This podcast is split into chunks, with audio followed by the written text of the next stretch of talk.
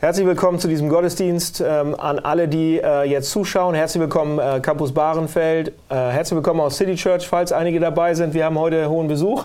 Äh, Robin, du bist äh, Pastor in der City Church. Richtig. Und das ausgerechnet bei diesem Thema. Heute haben wir ein äh, einigermaßen schweres Thema. Das heißt Rassismus, hm. Rassismus und das Evangelium. Das gucken wir uns heute im Gottesdienst genauer an, was das ähm, mit uns machen kann oder mit Menschen macht.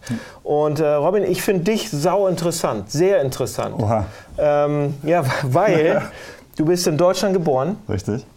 Du bist in Spanien groß geworden, ja. aufgewachsen und bist auf eine britische Schule gegangen. Richtig. Und dann, als du zurückgekommen bist nach Deutschland, bist du zur Bundeswehr gegangen. Genau. Beste Hattest du schon mal irgendwann mit Rassismus zu tun? Tatsächlich habe ich selber auch Rassismus auch schon mal erlebt. Ähm, meine Eltern sind damals als Missionare nach Spanien gegangen und ich konnte kein Spanisch, ich konnte kein Englisch. Und wir sind da gelandet, bin auf diese englische Schule gekommen und ich war der einzige Deutsche. Ja? Es war eine voll komische Situation, neun Jahre alt, konnte die Sprache nicht ähm, und ähm, war voll der Außenseiter. Und weil die ganzen Engländer lauter Kriegsfilme gucken, ähm, kannten sie Deutsche immer nur als, das sind die Nazis. Und sobald ich als einzigster Deutscher in die Klasse reingekommen bin, war ich von vornherein der Nazi. Und ähm, das war richtig krass, weil ich damit überhaupt nichts anfangen konnte und ich auch damit überhaupt nicht identifizieren konnte. Ähm, und das tat richtig weh. Und es hat echt lange gedauert, um da irgendwie auch rauszukommen ähm, und das irgendwie auch aufzuklären. War schon echt eine krasse Erfahrung von Rassismus auf diese Art und Weise auch. Rassismus ist überall gerade zu finden in den Themen, in den Nachrichten. Hm. Ähm, auch bei uns in der Kirche wollen wir uns damit beschäftigen und auch schauen, was die Bibel dazu zu sagen hat und wie wir damit umgehen können oder wie wir auch ohne Rassismus leben können. Ähm, Rudi und Matthias werden gleich dazu hm. ein Interview führen, ein Gespräch führen und ich bin sehr gespannt darauf.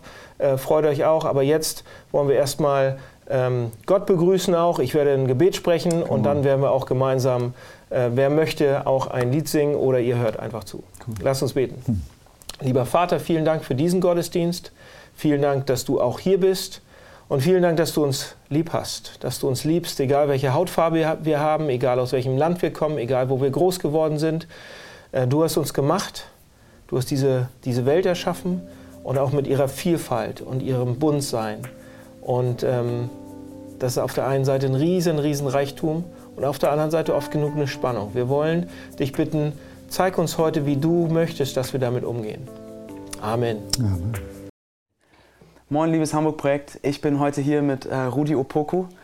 Rudi, du bist, äh, machst gerade dein Masterstudium in Theologie fertig und bist seit einigen Monaten Trainee bei uns im Hamburg-Projekt. Äh, Rudi wird selbst in Hamburg äh, eine Gemeinde gründen. Du bist in Hamburg aufgewachsen und jetzt nach vier, fünf Jahren Studium wieder zurück in der Hansestadt. Mhm. Und ich möchte an dieser Stelle im Voraus einfach schon mal Danke sagen. Danke, dass du heute hier bist und danke, dass du dich bereit erklärt hast, mit mir über dieses schwierige Thema Rassismus zu sprechen. Vielen Dank. Ja, ähm, vielen Dank dir auch ähm, für dieses, die Möglichkeit, hier über dieses Thema zu sprechen, was ja auch so drastisch ist. Ne? Ja, du sprichst es an, es ist drastisch. Das Thema Rassismus ist ja gerade sehr präsent. Ähm, besonders nach dem gewaltsamen Tod von George Floyd ist das total ähm, hochgekommen in Protesten weltweit. Das bestimmt die Headlines wie kaum ein anderes Thema. Mhm. Und ich möchte mit dir aber gerne äh, nicht den Blick jetzt in die USA richten und so aus der Ferne schauen, was passiert da, sondern fragen, okay, wo betrifft uns das Thema hier? In Deutschland mhm. oder eben ganz besonders auch in Hamburg, in unserer Stadt? Und, und wo wird das Thema zu was, was im Alltag mit jedem Einzelnen von uns zu tun hat? Und ich möchte vielleicht mal so einsteigen. Ich habe letzte Woche bei, ähm, bei auf Social Media bei einem schwarzen Pastor, mit dem ich befreundet bin, äh, er ist in den USA, habe ich gesehen, wie er über Social Media gefragt hat, seine schwarzen Freunde hat gesagt, ey, wenn ihr mit einem Wort beschreiben müsstet, wie ihr euch gerade fühlt, was würdet ihr sagen? Und die Antworten waren ganz unterschiedlich, waren wütend, verletzt, herabgesetzt, enttäuscht, aber viele auch so, oh, erschöpft und müde, mhm. weil dieses Thema Rassismus für sie nicht nur Thema ist, wenn es gerade die Headlines bestimmt, sondern einfach allgegenwärtig ist. Mhm. Und wenn ich dich das fragen würde, wie würdest du denn mit einem Wort beschreiben, wie du dich gerade fühlst, mitten in dieser Debatte, in dieser Situation. Ja, ich empfinde das auch ähm, ähnlich, also so ein bisschen dieses ähm, Hin- und Hergewühlte. Also wenn ich das mit einem Wort beschreiben sollte, würde ich auch, würde ich sagen, ähm, aufgewühlt. Also ich, ich habe mehrere Emotionen. Okay, kannst du das so ein bisschen ausführen? Also wir hatten vor zwei Wochen ja auch hier diese große Demo in der Hamburger Innenstadt. Ich weiß, du mhm. warst auch bei ja. der Demo dabei. Was sind so diese verschiedenen Gefühle und Emotionen, die da hochkommen? Wie sieht das aus? Ähm, ja, ich war auf der Demo am Samstag da. Ähm, und es sind mehrere Gefühle, wie gesagt. Einmal ähm, irgendwie Freude, Ermutigung, wenn man sieht, dass so viele Leute wirklich dahin kommen und etwas gegen Rassismus tun, ähm, was, was sehr gut ist. Und andererseits gleichzeitig irgendwie so ein bisschen Traurigkeit, weil man daran erinnert wird, dass so viele Leute mobilisiert werden müssen, um so ein Thema anzusprechen. Ja. Ähm, und ja, und dann kommt ein bisschen noch damit rein, dass man so ein bisschen auch Frust oder Enttäuschung empfindet, ähm, wenn man dann hier und da merkt vor Ort, als ich da war oder auf Net, im Netz via Instagram oder so sieht, dass das bei manchen kippt, so Richtung Hass und Unfrieden, mhm. dann fallen Beleidigungen oder es kommt sogar Gewalt. Also es sind mehrere Sachen. Okay. Und ich kann mir vorstellen, dass das ja auch, ich meine, jetzt wird das Thema gerade präsent, aber das, das triggert ja wahrscheinlich auch verschiedene Erfahrungen, an die man gemacht hat in der Vergangenheit. Oder es geht jetzt gar nicht nur um den Moment jetzt, sondern da ist ja viel mehr, was dann hochkommt an Gefühlen. Ja, ähm, auf jeden Fall. Ähm, vielleicht hier ein, ein anderer Punkt. Ähm, viele fragen sich wahrscheinlich, warum, das, äh, warum jetzt so viele Leute auf einmal anfangen, sich zu beschweren und meckert man, man nicht auf einem hohen Niveau. Man ist ja nicht in den USA, sondern in Deutschland. Ähm, und ähm, ich glaube, das muss man nicht so sagen. Die Leute stehen jetzt auf und sagen etwas nicht, wenn man irgendwie sagen will, es ist alles grauenhaft und alles schlecht, sondern man, man muss verstehen, dass durch so einen Fall äh, wie von George Floyd ähm, etwas, etwas hochkommt. Man wird daran erinnert, dass dieser Rassismus, der mehr oder weniger unter der Oberfläche agiert, ähm, meistens leider mehr, ähm, sich in einer krassen Form halt wirklich gewalttätig gezeigt hat. Ja. Und das erweckt Erinnerung. Das erweckt Erinnerung an die dunkelste Vergangenheit von Kolonisation, Sklaverei. Aber es weckt auch ähm, Erinnerung an die eigene Vergangenheit. Sogar äh, vielleicht Erinnerungen, die man möglicherweise runtergespielt hat oder sogar ähm, wieder vergessen hat, sondern mhm. es erinnert einen daran, dass irgendwie die Dinge auch nicht gut sind. Ja, ja du hast gerade schon gesagt, dass Rassismus sich oft auch so unter der Oberfläche abspielt, hast du angesprochen. Und ich habe das gemerkt in den letzten Wochen, wenn ich jetzt, mich jetzt mehr mit dem Thema beschäftigt habe, wie blind ich als Weißer oft bin für so einen subtilen alltäglichen Rassismus. Mhm. Ja, dass ich oft denke, Rassismus, das ist so offene Diskriminierung aber dass ich oft blind war oder das gar nicht so wahrgenommen habe, wie, wie subtil oder wie alltäglich Rassismus oft passiert. Mhm. Und Rudi, du bist hier in Hamburg aufgewachsen. Wie, also, wie erlebst du das? Wie hast du das erlebt oder wie erlebst du das? Mhm. So ein Rassismus hier, hier in Hamburg? Ähm, ja, ich bin aus Hamburg und ich liebe diese Stadt auch. Ähm, und es ist auch meine Heimat, aber ich habe trotzdem auf jeden Fall eine Erfahrung gemacht. Ich habe zum Beispiel in der sechsten Klasse ähm, die Erfahrung gehabt, da habe ich im Klassenzimmer äh, gefegt, ähm, weil ich dran war. Und dann ähm, rief, äh, der war noch ein Lehrer im Raum und der rief mich dann mitten beim Fegen zu sich aus dem Nichts und wollte mir dann erklären, warum dann das N-Wort ähm, nicht schlimm sei, sondern einfach nur einen schwarzen Menschen bezeichnet. Krass, das wollte er einfach mal so klarstellen. Genau, so. Und das, und das habe ich nicht vergessen. Ich war elf oder so. Ja. Ähm, oder, oder als ich 13, 14 war, ähm, bei meinem ersten Job, ähm, da ähm, habe ich mich beworben und ähm, dann sollte ich beim Bewerbungsformular dann meine Staatsangehörigkeit, äh, Staatsangehörigkeit angeben. Habe ich gemacht und Deutsch geschrieben. Und mein Chef hat mich dann belächelt. Das sind dann schon so Sachen, die machen was mit einem. Ja, das glaube ich. Ja. Mhm. Ähm, hast du das erlebt in Situationen, dass du das Gefühl hattest, vielleicht auch gar nicht bei, bei Leuten, die es jetzt schlecht gemeint haben, aber dass man so auf seine Hautfarbe reduziert wird? Ähm, ja, def definitiv. Das ist eben das Problem. Ähm, Rassismus ist eben, beginnt nicht nur da, wo man offen diskriminiert, sondern wo man unterbewusst ähm, eben genau das tut, Leute auf seine Hautfarbe reduziert. Ähm, ich ich habe Erfahrungen gemacht unter Bekannten ähm, oder, oder Gruppen, wo ich war, die mich schon seit längerem kannten und wo man dann merkt, dass so nach längerer Beziehung man immer noch sehr irgendwie auf seine Hautfarbe reduziert wird und man dann irgendwie gefühlt passend zum Thema dann irgendwie einen, einen Witz über Schwarze äh, macht oder so. Ähm, und das sind dann schon so Sachen, die ähm, ja irgendwie unschön sind und so. Ja, das glaube ich. Ja. Wie, wie hat sich das sonst noch geäußert? Also die Witze hast du angesprochen, das mhm. ist das eine so, so symbolische, das ist ja auch so eine symbolische Ausgrenzung oft durch mhm, Witze, ja. muss man sagen. Ja, aber gab es andere Arten und Weisen, wie sich das geäußert hat? So dieses, dass du das Gefühl hast, man wird da reduziert auf was? Ähm, ja, also das klassische Beispiel ist so diese ähm, Wo kommst du her Frage. Also hm. ähm, ich habe das schon erwähnt, dass ich ähm, länger nicht in Hamburg gelehnt habe und ähm, man hat dann gemerkt, wie ich geredet habe, Norddeutsch, irgendwie, dass ich nicht aus Hessen äh, komme. Ähm, und da war es mal in Ordnung zu fragen, wo ich herkomme. Wenn man dann aber merkt, dass da jemand irgendwie die ganze Zeit weiterfragt, wo kommst du her? Man hat gefühlt alle möglichen Antworten gegeben, dann merkt man schon irgendwie, irgendwas stimmt da nicht. Oder wenn dann einem jemand sagt, ähm, du sprichst ja gut Deutsch. ähm, oder wenn man dann äh, pauschal irgendwie sagt, ja, wie ist das eigentlich in Afrika und ihr Afrikaner? Ja, ähm, oder, oder ein anderes Beispiel, das ist dann weniger ähm, in, ähm, auf mir, ich habe das selbst ähm, nicht so erfahren, ähm, wenn man dann so Sachen hat, dass dann man quasi der Quoten, als Quotenschwarze in irgendeiner Institution für Werbezwecke benutzt wird, damit irgendwie die Institution multikulturell wirkt, wenn sie hm. in Wirklichkeit nicht multikulturell ist. Das sind hm. so Sachen. Hm. Genau, das sind offenere Sachen wie das mit dem Lehrer, wo man hm. denkt, Alter. Und dann aber Dinge, die auch deutlich subtiler so, so daherkommen. Ähm, du bist in Hamburg aufgewachsen und du bist auch schon lange Christ mhm. und hast verschiedene Kirchen erlebt, verschiedene christliche Gemeinden erlebt.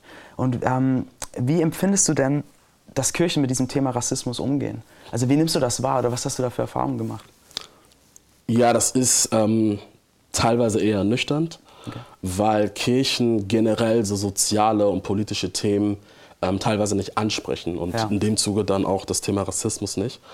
Ähm, was ähm, fatal ist, weil ähm, man dadurch, dass man darüber nicht spricht, ähm, so wirkt, als würde man anders nicht interessieren. Und, hm. und man gibt so ein bisschen dieses Gefühl rüber, als würde man in seiner Parallelwelt leben. Okay. Ich habe ich hab, äh, vor zwei Wochen war das, glaube ich, hat äh, von einem Artikel gelesen von einem Pastor aus Harlem, einem schwarzen Pastor, der beschrieben hat, wie er empfindet, wie äh, weiße Gemeinden oft mit dem Thema Rassismus umgehen. Also er spricht über die USA und klar, wir sind in Deutschland, aber das hat mich so getroffen, und so überführt, weil ich dachte, wow, er trifft das so auf den Punkt. Er hat gesagt, weiße Gemeinden gehen mit dem Rassismus so um. Erstens, tu nichts gegen Rassismus und sprich nicht, sprich nicht über Rassismus. Hm. Zweitens, warte auf die große internationale Headline. Drittens, veranstalte ein Gespräch über Rassismus, wie wir es jetzt hier gerade machen. Viertens, lass dich loben für dieses offene und mutige Gespräch. Fünftens, warte auf den Applaus. Sechstens, falls es sein muss, fang von vorne wieder an. Und ich dachte so, wow, das ist so überführend. Mhm. Ähm, was, was würdest du dir denn wünschen, von einer Gemeinde wie dem Hamburg-Projekt in diesem Umgang mit Rassismus, dass wir nicht in das reinfallen, nur so einen oberflächlichen und oh, es ist jetzt gerade dran und wir sprechen mal drüber, sondern dass das nachhaltiger wird? Ähm, ja, also erstmal denke ich, ist es erstmal gut, dass irgendwie ähm, man als Kirche darüber spricht, egal ob das jetzt irgendwie nur so halb ehrlich ist, ähm, was dann irgendwie Reflexion bei anderen fördert. Also besser so, als dass man gar nicht darüber mhm, redet. Ja.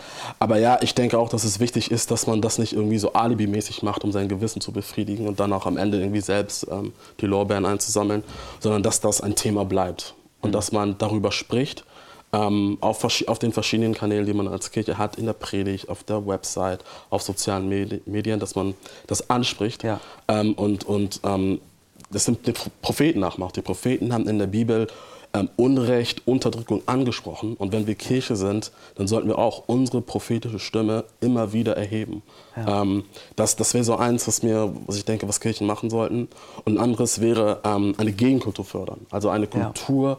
als Kirche schaffen, ähm, wo Weiße und Schwarze miteinander ähm, unterwegs sind, Jesus nachfolgen, ähm, einander begegnen, äh, miteinander beten. Ja. Ein, ein, eine Atmosphäre schaffen, eine Kultur, wo Weiße und Schwarzen und welche Hautfarbe man auch, auch hat, ähm, ja zu Hause sind. Und, ja. und hier vielleicht ähm, ein Punkt für uns Hamburger Kirchen. Ähm, Hamburg ist multikulturell, aber wir sind wirklich in den Gemeinden viel zu monokulturell. Und, und wenn Hamburg multikulturell ist, dann, dann sollten wir es auch als Kirchen sein. Also das, denke mhm. ich, ist eine Herausforderung für uns und wo, wo man auf jeden Fall etwas anderes tun kann. Ja. Ähm, und neben diesem, ähm, würde ich sagen, ist ein Thema, wenn man das anspricht, auch diese Selbstreflexion zu fördern. Ja. Als Kirche, aber auch als Einzelne in der Kirche. Also wo betrifft mich das vielleicht, wo war ich vielleicht selbst drin aktiv? Ja, das will ich direkt mal aufgreifen. Also dieses, diese Selbstreflexion und diese Frage, wo, wo betrifft mich das selbst oder wo war ich vielleicht selbst Teil davon? Ja? Also danke, dass du so offen von deinen Erfahrungen gesprochen hast. Und ich will gerne mit dir einen Schritt weitergehen und mal in diese Selbstreflexion gucken. Äh, und zwar, dass wir uns anschauen, wo betrifft Rassismus vielleicht jeden von uns, auch mehr als wir dachten vielleicht. Mhm. Also dass wir auch Teil davon waren, ich jetzt als Weißer. Ähm, und, und wie die Bibel diese Punkte anspricht. Ähm, und da würde ich dich gerne mal fragen, was sind denn für dich so als Theologe, als angehender Pastor und Gemeindegründer, was sind für dich so die zentralen biblischen Wahrheiten, äh, die, aus denen du sehen kannst, ey, die Bibel spricht sich gegen jede Form von Rassismus aus und als Mhm. Christen sollten wir uns auch gegen jede Form von Rassismus aussprechen. Was sind da für dich so Kernpunkte und Kerngedanken? Ja, ähm, ja, das sind mehrere Punkte, die man nennen könnte. Das erste ist so einer der Grundwahrheiten, einer der ersten Sätze in der Bibel sozusagen, dass wir Menschen alle in der Ebenbild Gottes, geschaffen sind. Wir reflektieren alle etwas von Gott, wir bekommen von Gott eine unglaubliche Würde zugesprochen. Ähm, wir, wir, wir, wir reflektieren ihn und da, da ist kein Platz für Rassismus, wenn wir irgendwie ähm, Gottes Ebenbilder sind. Ähm, ein, zweites, ähm, ähm, Jesus ist gekommen, er hat sein Leben für uns gegeben und er ist für alle gestorben. Er, hat sein Leben für alle gegeben, ähm, egal aus welcher sozialen Klasse man kommt, egal ähm, ob man Frau oder Mann oder sonst was ist, ähm, egal welches Geschlecht. Ähm, und egal welchen kulturellen, ethnischen Hintergrund hat, auch egal welche Hauptfarbe man hat, er ist für alle gestorben. Ähm, und, und man sieht dann in der Bibel ähm, nicht nur, dass Jesus für alle gestorben ist, sondern es gibt am, am, im letzten Buch der Bibel diese, diese Vision am Ende, ähm, wie die Menschheit aussieht. Und da sieht man ähm, verschiedene Völker mit verschiedenen Sprachen ähm, und diese Vielfalt ähm, wird gefeiert. Ja, gefeiert, ja. dass es so multikulturell ist. Ähm, und, und, und das sind so Sachen, die mich motivieren. Oder anderes, was ähm, eigentlich offensichtlich sein sollte. Dem, den wir nachfolgen, Jesus, der Sohn Gottes, war selber nicht weiß. Ne? Ja, aber in alle Verfilmungen, die es immer so gibt Ja. oder Serien, man stellt Jesus so als so einen Ja, weißen ja, Nordeuropäer fast dar. Ja. Es ist ja absurd. Nee, eben.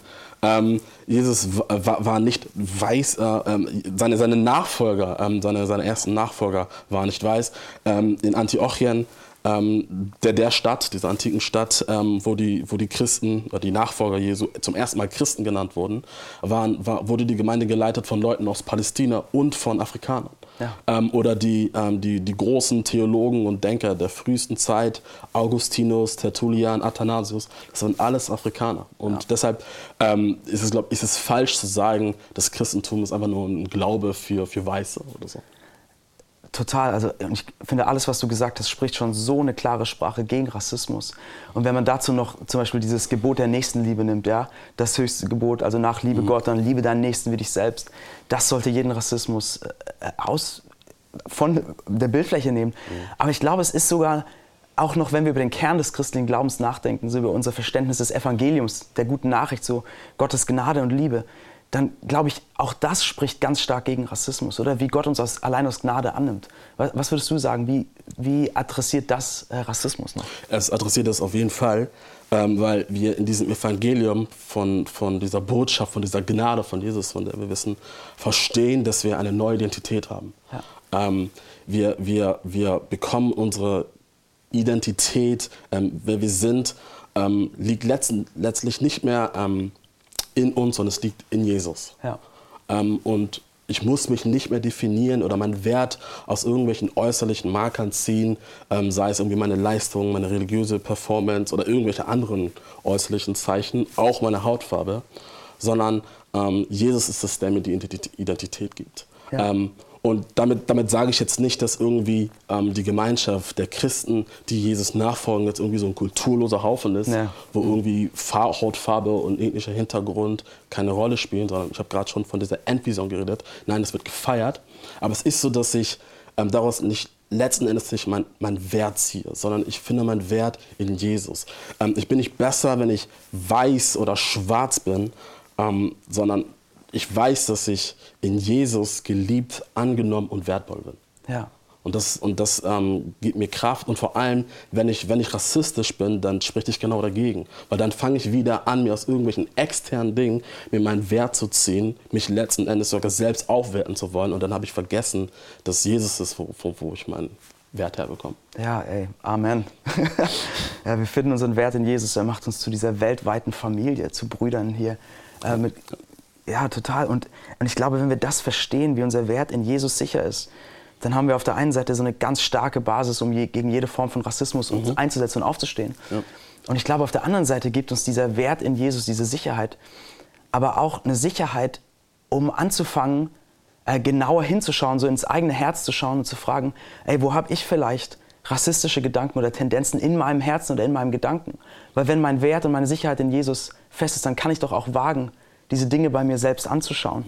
Und ich glaube, ähm, das ist so wichtig. Und wenn ich das als Weißer mal so sagen darf, ja. vielleicht auch an, an, andere Weiße, ich glaube, ähm, wenn wir denken, oh, Rassismus in Hamburg, das sind nur die anderen. Ja, das sind so ein paar Idioten, die irgendwie Leute diskriminieren, aber das hat mit mir ja nichts zu tun. Ich glaube, das ist naiv, weil wir haben in unserer Gesellschaft, wir haben so viele rassistische Vorurteile, Gedanken, Tendenzen, mit denen wir aufgewachsen sind. Und ich glaube, wenn wir denken oder wenn ich denke, oh, davon habe ich nichts aufgesogen, ich bin komplett frei davon. Ich glaube, das ist naiv. Mhm. Und äh, ich habe da ein, ein Beispiel vor kurzem gelesen von einem Freund von mir, äh, Brandon heißt der, Brandon O'Brien. Mhm. Und das fand ich so eindrücklich. Brandon ist, äh, lebt in New York, ähm, er ist weiß und Brandon hat zwei schwarze Kinder adoptiert. Und Brandon er spricht öffentlich gegen Rassismus. Er ist Schriftsteller, er schreibt gegen Rassismus. Er ist in einer multiethnischen Kirche unterwegs. Ähm, also dieser Mann setzt sich so stark wie Rassismus ein wie wenige Leute, die ich persönlich kenne. Ja. Und er hat letzte Woche erzählt ähm, von einem Ereignis, das war vor ein paar Jahren, wo er war so unterwegs auf einer Konferenz, hat er gesprochen und er ist in diesem Konferenzcenter und er wartet auf den Aufzug und er ist so in Gedanken, guckt auf den Boden und die Tür des Aufzugs geht auf und er geht rein in den Aufzug und dann schaut er auf und es ist, als ob er so instinktiv zusammenzuckt und stehen mhm. bleibt und einhält. Und warum? In dem Aufzug standen drei schwarze Männer. So, ja? Und er ist wie so, er hat das so reflektiert und er sagt, es ist, als ob sein Unterbewusstsein ihm sagt, oh, Gefahr, das ist irgendwie eine gefährliche Situation. Und er zuckt zusammen und bleibt stehen. Obwohl er sich so klar gegen Rassismus einsetzt mhm. und obwohl, das hat er geschrieben, obwohl er noch nie in seinem Leben davor oder danach irgendeine bedrohliche Situation mit einem Schwarzen erlebt hat. Noch nie. Und trotzdem zuckt er zusammen, hat das in seinem Unterbewussten. Und er hat dann so geschrieben, ähm, dass ich zwei schwarze Kinder adoptiert hat, hat mich nicht von meinem Rassismus geheilt. Hm. Und er sagt, ey, da sind Gedanken, Vorurteile, Tendenzen, die er aufgesogen hat, unbewusst, die er aber, die er aber lebt. Und ich habe mich gefragt, ey, wenn, wenn Brandon das hat, ja, ähm, kann es nicht sein, dass ich das auch habe? Mhm. Oder kann es nicht sein, dass wir das auch haben? Dass wir, dass wir Gedanken aufge aufgesogen haben, Vorurteile, Tendenzen, die eigentlich rassistisch sind. Also so Dinge wie, ähm, wie reagiert man auf die Nachbarn, die nicht weiß sind und einziehen? Ist man da zögerlicher vielleicht? Oder ähm, ist man überrascht, ernsthaft noch, wenn man, wenn man People of Color irgendwie in der Führungsetage von Unternehmen sieht? Oder ähm, Eltern, die sich sehr viele Sorgen machen, wenn irgendwie in der Klasse ihrer Kinder zu viele Kinder sind, die nicht weiß sind und man denkt, oh, das hat vielleicht einen schlechten Einfluss. Ja. Also so Grundgedanken, so Grundtendenzen, die man aufgesogen hat. Und ich glaube, es ist so wichtig, dass wir anfangen, uns ehrlich zu hinterfragen, gerade als Christen. Wo habe ich vielleicht Gedanken, Vorurteile, Tendenzen oder so Reaktionen, die eigentlich rassistisch sind, die ich aufgesogen habe?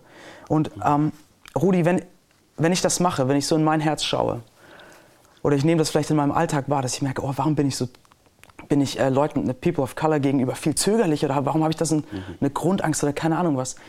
Wenn ich sowas in mir wahrnehme, ähm, was wäre denn eine gute Art und Weise, damit umzugehen, gerade als Christ? Wie, wie sollte ich darauf reagieren? Ähm, ich denke, das Erste wäre auf jeden Fall Buße. Ähm, das heißt, sich der eigenen Fehler bewusst zu sein, mhm. ähm, sie, sich seiner eigenen Schuld mehr oder weniger auch ähm, bewusst zu sein, diese einzugestehen und, und vor Gott zu bringen. Ja. Und das Gute ist, dass wir als Christen ja glauben, dass Jesus alle Schuld getragen hat. Das heißt, wir bleiben nicht mit unserer Schuld stehen, sondern wir wissen, dass da Jesus für uns ist. Und das gibt mir auch Mut, das anzuschauen, ja. weil es, er verurteilt mich nicht, ich kann damit zu ihm kommen. Ja, ja. Genau, man ist offen, man kann es ähm, ähm, vor Gott bringen, ähm, aber wir wissen, wir müssen da nicht stehen bleiben. Ähm, aber ähm, weil wir nicht stehen bleiben wollen, wollen wir auch umkehren. Mhm. und, und mit umkehren meine ich, und so benutzt auch die Bibel das Wort, ein, eine völlig neue Art zu denken, ein, ein, Umdrehen im Kopf, ein Umparken im Kopf in eine andere Richtung. Ähm, und das, das bedeutet eine, eine völlig neue Art zu denken, zu wollen und letztlich auch zu handeln. Und ich glaube, ähm, man beginnt diese, diese Umkehr zu leben, indem man einfach anfängt, erstmal zuzuhören.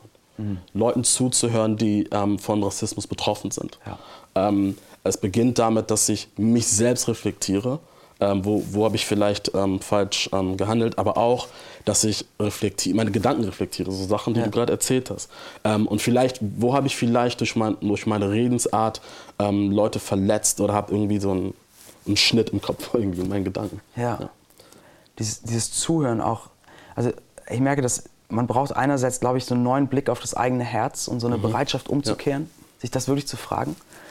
Und gleichzeitig aber auch habe ich das Gefühl, wir brauchen einen neuen Blick, gerade als Weiße, einen neuen Blick auf rassistische Strukturen um uns herum. Definitiv. Und das hat ganz viel mit diesem Zuhören ja. zu tun, was du sagst. Weil mhm. ich habe das, ich habe das gemerkt, auch in den letzten Wochen in meiner Beschäftigung mit dem Thema, dass ich eingestehen muss, dass ich, ähm, dass ich oft blind bin oder blind war oder keine Ahnung hatte wirklich und nach wie vor, glaube ich, sehr wenig Ahnung davon habe, wie Rassismus sich strukturell ausdrückt. Mhm. Und ich glaube, dass, dass man äh, als Weißer in Deutschland, wenn man so quasi die Mehrheit ist, ja, dass man blind dafür ist, weil das Strukturen sind, die einem selbst nicht wehtun, mhm. ja, die, die einen selbst nicht betreffen.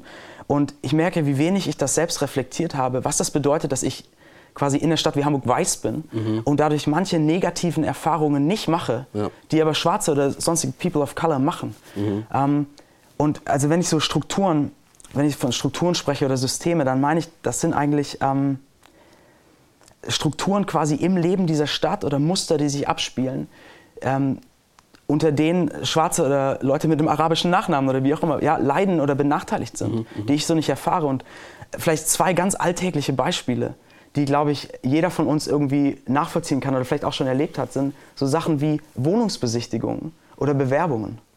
Ja, das, also ich habe das selbst erlebt, man ist bei so einer Wohnungsbesichtigung in Hamburg mit 50 anderen Leuten in so einer Wohnung und Leute mit ganz unterschiedlichen Hintergründen, unterschiedlichen Hautfarben.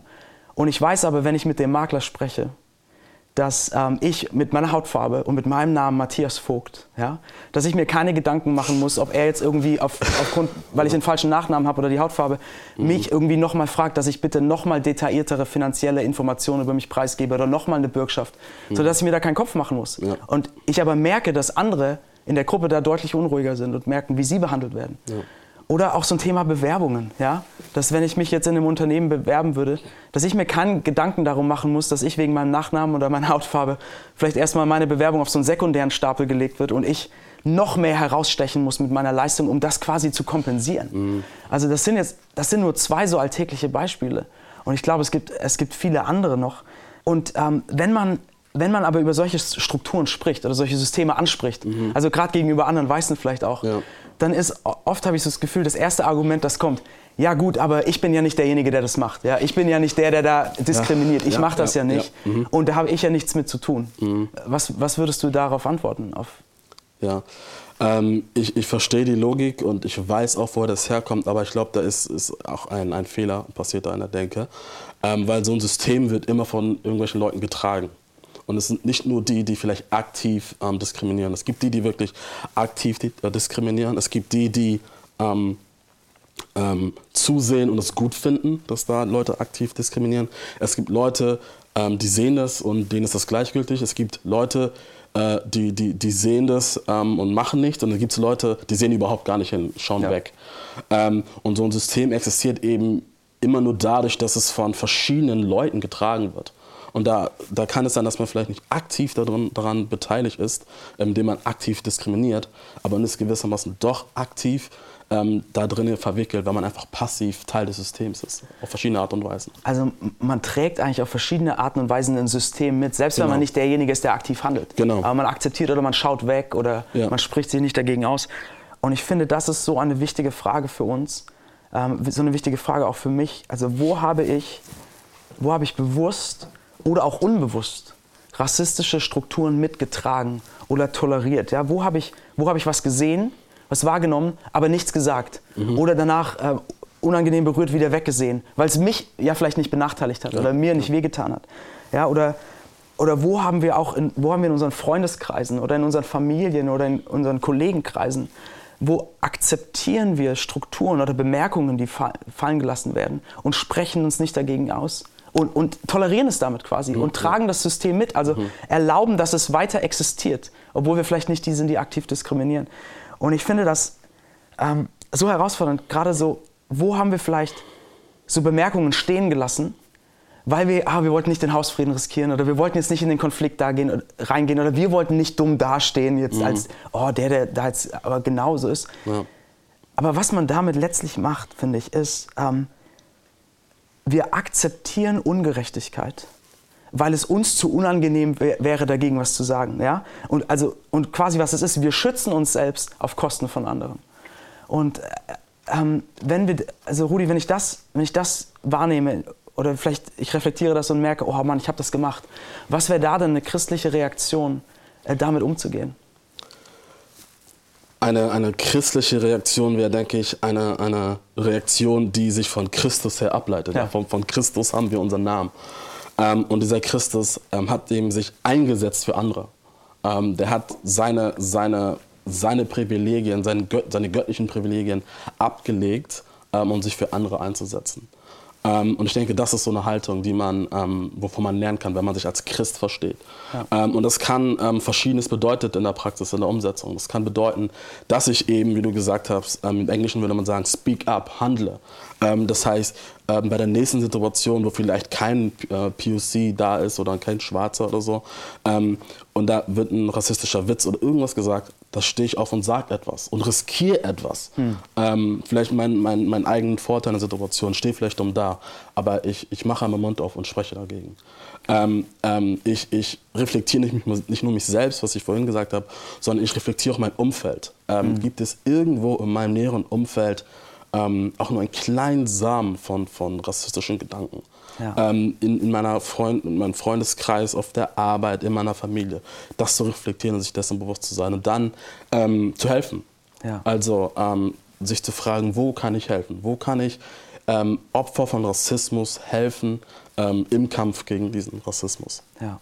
Also für mich beginnt das wirklich mit dem Zuhören mhm. und mit dem Hinsehen. Ja. Also mit so einem, ich muss nicht gleich alle Antworten haben oder ich muss nicht gleich alles checken, aber ich so, dass ich anfange zuzuhören und hinzusehen und, und so einen neuen Blick zu bekommen, so wo passiert das in mir selbst, aber wo passiert das um mich herum, wo, wo trage ich so Strukturen mit oder so Systeme mit. Definitiv, ähm, ja. Ja, und, und, und dann eben, wenn ich, das, dann, wenn ich das sehe, wenn ich es reflektiere, dann aktiv dagegen vorzugehen und das zu benennen. Ähm, Rudi, wir haben jetzt schon über ganz verschiedene Themen gesprochen, ja, also über deine Erfahrungen, über wie, wie Kirche darauf reagieren könnte, wenn auf das, auf das Thema Rassismus. Wir haben uns angeschaut, wo die Bibel wirklich und auch das Evangelium aktiv gegen Rassismus spricht und wie das mit jedem von uns anfangen kann, so der Blick auf uns selbst, der Blick auf Strukturen, das Zuhören, das Wahrnehmen. Und ich würde total gerne so ähm, mit dir so Richtung Ende äh, kommen jetzt, aber dass wir persönlich, wir beide nochmal wir haben in diesem Gespräch immer mal wieder so kurz schon den Blick auf Jesus und auf die gute Nachricht, auf das Evangelium geworfen. Das, das, zieht, so, das zieht sich so überall durch. Mhm. Aber ich würde gern gegen, das End, gegen Ende des Gesprächs, dass ähm, wir beide persönlich nochmal sagen, wo ähm, spricht mich das Evangelium ganz persönlich an in dieser Situation, in diesem mhm. Umgang mit Rassismus. Und mhm. ey, wir, wir haben unterschiedliche Hautfarben, aber wir sind Brüder, wir sind Teil einer Familie. Ähm, und wir glauben beide, dass das Evangelium, die gute Nachricht von Jesus, die Kraft hat, jede Situation zu verändern oder in jede Situation reinzusprechen und uns auch zu verändern, an unseren Herzen zu arbeiten. Und deshalb würde ich gerne einfach ähm, nochmal, dass wir zwei überlegen, wo spricht das Evangelium persönlich bei uns rein? Und ich würde damit mal anfangen, mhm. weil ich würde gerne, dass du hier gleich den Schlusston setzt und dass, ja, dass du da, ähm, ja. das zum Ende bringst. Ähm, und ich muss erst mal sagen, wenn ich über das Thema nachdenke oder auch jetzt mit dir spreche, ich merke, für mich ist wirklich ein weiterer Schritt einfach weiterzulernen, zuzuhören und hinzuschauen und ähm, die Augen und die Ohren aufzumachen und zu lernen. Mhm. Aber wenn ich so über, über, das Evangelium nachdenke, über die gute Nachricht von Jesus, dann glaube ich, ähm, was mir so wertvoll wird oder was mir so wichtig wird, ist, dass ich sehe, ich habe mit Jesus einen Gott, der ganz besonders äh, die auf dem Herzen hat, die benachteiligt sind, die ausgegrenzt sind, der sagt in der Bibel, ähm, ich bin nahe denen, die zerbrochenen Herzens sind aufgrund dessen, was geschieht. Ja? Ich bin ein mhm. Gott, der unmittelbar da ist. Und ich könnte jetzt natürlich Jesus anschauen und sagen, ey, so hat Jesus gelebt. Ja? So hat mein Gott gelebt. Er hat sich für so viele Leute eingesetzt. Aber ich glaube, das Evangelium trifft mich noch tiefer. Dass ich nämlich nicht nur sehe, Jesus hat mir das vorgelebt als Vorbild, sondern Jesus ist mit mir so umgegangen. Hm. Ja? Jesus hat seine Macht, seine Privilegien, wie du es genannt hast, seine, seine Möglichkeiten, die er hatte, hat er eingesetzt für mich. Er hat all das, was er hatte, nicht nur benutzt, um seinen eigenen Vorteil zu suchen, so sein eigenes Wohl und dass er eben so gut durch alle Situationen durchkommt, sondern er hat das alles benutzt für mein Wohl, um mir zu begegnen. Er hat, äh, du hast vorhin gesagt, man kann auch mal riskieren, dumm dazustehen. Mhm. Ey, Jesus stand am Kreuz richtig dumm da für mich. Ja. Ja? Mhm. Und Jesus ist am Kreuz in den größten Konflikt reingegangen für mich. Und Jesus hat seine Stimme genommen und hat seine Stimme eingesetzt für mich mhm. vor dem Vater, mhm. wo er für mich eintritt. Und, und ich denke, wenn das mein Gott ist und wenn er das getan hat für mich, dann, dann will ich zu einem Menschen werden, dann will ich ihm nachfolgen und will zu einem Menschen werden, der genauso meine Stimme für andere einsetzt der das, was ich habe, nicht nur für mein Wohl einsetzt, sondern für andere. Mhm. Der, der aufsteht, bereit ist, dumm dazustehen, der bereit ist, in Konflikte reinzugehen, mhm. weil ich einen Retter habe, der für mich unendlich dumm dastand und für mich alles eingesetzt hat. Ich glaube, das, wo neben all dem anderen, was ich sehe, wo ich mich einsetzen sollte und aus der Bibel das, das, wo das Evangelium mich irgendwie persönlich tief trifft und sage, so ist Jesus mit mir umgegangen und so will ich mit anderen umgehen und, und gegen Rassismus mhm. eingehen. Wo ist, wo ist das Evangelium für dich in der Situation? Ähm, ja, das, ich würde ich würd bei mir sagen, dass mich das Evangelium in zwei Richtungen äh, motiviert. Einmal sehe ich das im Evangelium, ähm, wenn Jesus am Kreuz hängt, dass man ähm, da Gerechtigkeit sieht. Ja. Also äh, Gottes Gerechtigkeit sichtbar wird. Ähm, als Jesus ans, ans Kreuz kommt, Kreuz genagelt wird, da sind es letztlich der Hass, das sind es ähm, Verleumdungen, das ist einfach Ungerechtigkeit, die ihn ans Kreuz bringen, die letzten Endes die Wurzel sind, der Urgrund, die Quelle für diesen Rassismus, den wir auch heute mhm. noch, ja. noch sehen.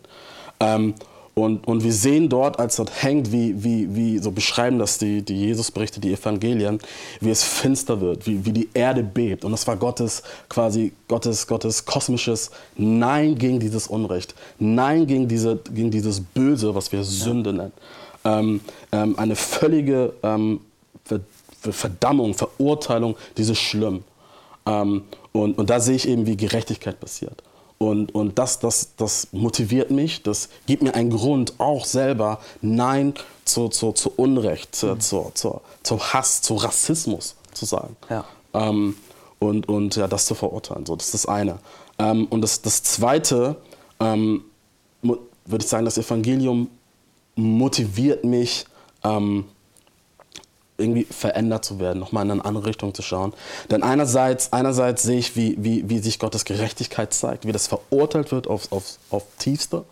Aber gleichzeitig ähm, sehe ich, wie, wie, wie, wie Gott, wie Jesus da nicht stehen bleibt, sondern wie letzten Endes ähm, Gott Vergebung, Frieden neu schaffen will. Ja. Und, und ich merke einerseits durch dieses Bewusstwerden der Gerechtigkeit, dass ich ähm, nicht nur selbst ein Sünder bin und demütigt werden will, sondern ich will, ich will, auch wenn ich das Unrecht anspreche, was ich mehr oder weniger auch jetzt hier in der Runde gemacht, äh, getan habe, ähm, ist mein Ziel, so wie Gott es getan hat, letzten Endes Vergebung auszusprechen ähm, Neues zu schaffen, Frieden zu schaffen. Ja. Das motiviert mich. So. Und, und ich, ich habe Hoffnung, ähm, dass das, dass das ähm, passiert. So. Und ich glaube, wir haben tatsächlich, und das wäre dann mein Schlusssatz, ähm, Evangelium ein unglaubliches Potenzial, eine unglaubliche Kraft als Kirche, als Christen ähm, einen, einen dritten Weg zu gehen. Ähm, ja, mhm. Ich habe Hoffnung, dass, das als, dass wir das als Christen tun. Vielen Dank, vielen Dank, Rudi. Danke für deine Offenheit, Ehrlichkeit und für diese, diesen tollen Gedanken am Schluss. Würdest du äh, noch beten für uns? Ja, kann ich, kann ich gerne machen.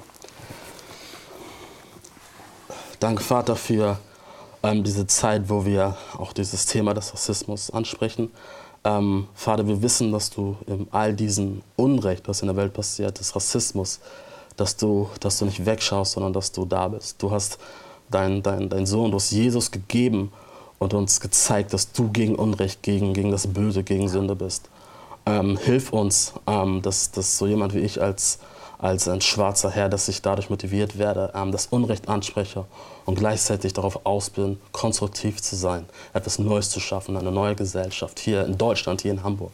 Und Herr, ver vergib denen, die daran beteiligt ähm, waren oder sind, Herr, an dieses leider strukturellen Probleme, die es gibt. Herr, vergib, vergib ihnen, vergib uns ähm, und gib uns Kraft, ähm, neue Wege zu gehen, ähm, dass, dass diese Schönheit deines Evangeliums, ähm, dieser neuen Identität wir bekommen, dass wir das leben, wo wir äh, wo nicht zählt, ob wir weiß oder schwarz oder irgendeine andere Hautfarbe haben, sondern wo wir wissen dürfen, wir haben letzten Endes unseren Wert durch dich, eine Identität in dich. Darum bete ich. Amen.